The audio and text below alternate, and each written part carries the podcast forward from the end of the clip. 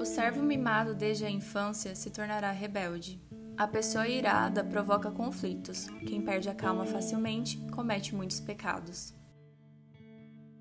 Oi, gente, eu sou a Gabi Saltier do Falei com Amor. Sejam bem-vindos ao podcast. E se você ainda não conhece o Falei com Amor em outras redes, te convido a conhecer no Instagram. Lá nós conversamos sobre Bíblia, sobre devocional, sobre vida pessoal todos os dias. Neste episódio, nós vamos conversar sobre o capítulo 29 de Provérbios. Comecei o episódio lendo o versículo 21. O servo mimado desde a infância se tornará rebelde. E eu fiquei pensando nas consequências de você mimar uma pessoa. Mimar é paparicar, mal acostumar, dar tudo o que a pessoa quer. E de acordo com este provérbio, isso faz com que a pessoa se torne rebelde. E de fato, quando nós fazemos tudo o que o outro quer, deixa a pessoa mal acostumada. É muito fácil que as coisas funcionem somente do jeito que a gente deseja. Só que o problema está em as coisas acontecerem ao contrário do que gostaríamos. Causa rebeldia, falta de entendimento, e no fundo nós sabemos os aspectos negativos de mimar alguém. Mas por que que com Deus a gente pensa ao contrário?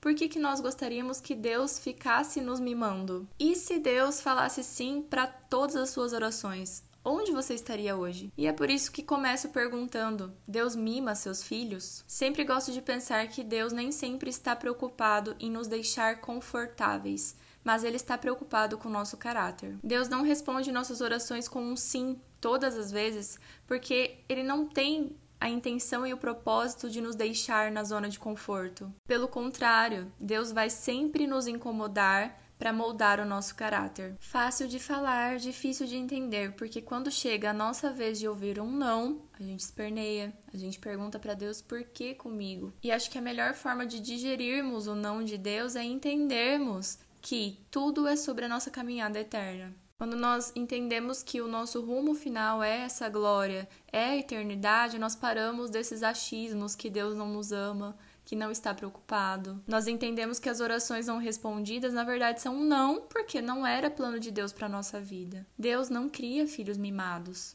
Eu estou lendo um livro que se chama A Oração da Noite, e nele a Tish Warren, que é a autora do livro, conta de uma amiga o filho dessa amiga ia passar por uma cirurgia e ela estava com essa amiga no momento e ela comenta com o esposo dela assim: Vamos decidir antes da cirurgia se amamos a Deus ou não? E eu prestei muita atenção nisso porque vamos decidir antes da cirurgia se nós amamos a Deus ou não, porque independente do resultado da cirurgia, nós precisamos continuar amando a Ele. E muitas vezes nós deixamos em nossa vida para decidir depois da cirurgia se nós amamos a Deus. Nós preferimos amar a Deus quando tudo vai bem, mas quando tudo vai mal, a gente prefere perguntar, questionar. E aí eu pergunto: você ama a Deus ou ama o que ele te dá?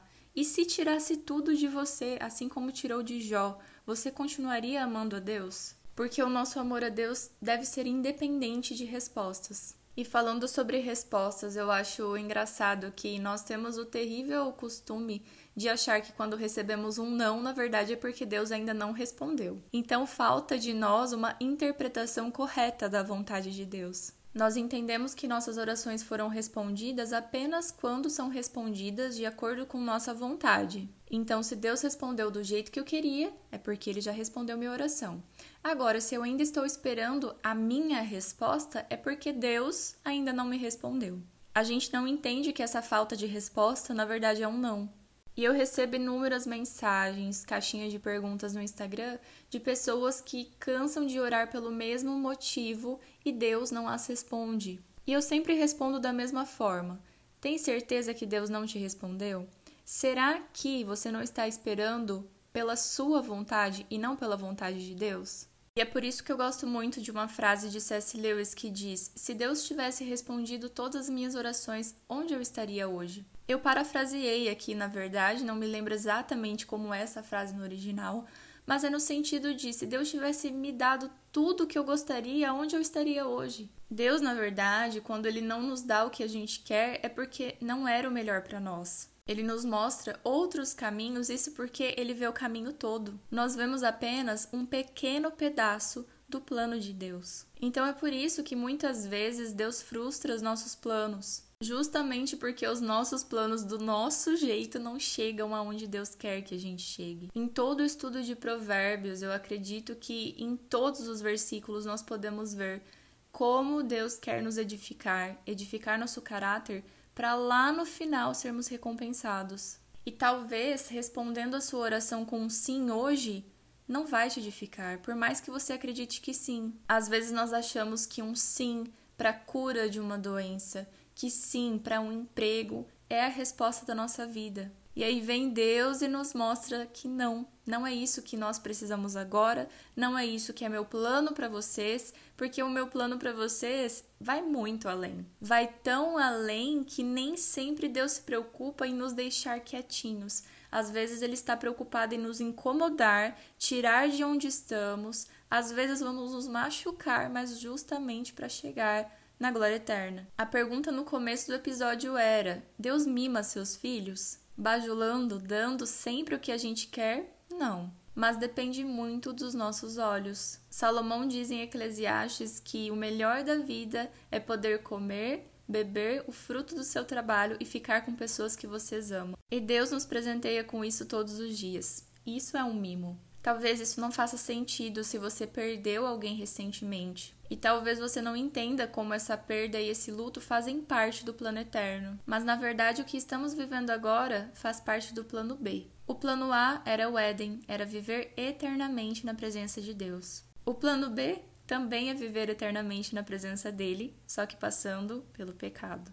As perdas, os problemas não são frutos de Deus, são frutos do pecado.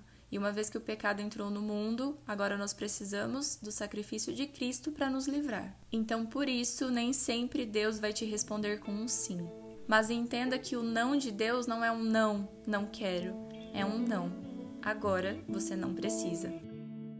Decida em sua vida amar a Deus independente dos resultados porque os resultados de um mundo que tem pecado não são bons, mas os resultados de uma vida ao lado de Deus são a eternidade. Fiquem com Deus e um beijo da Gabi.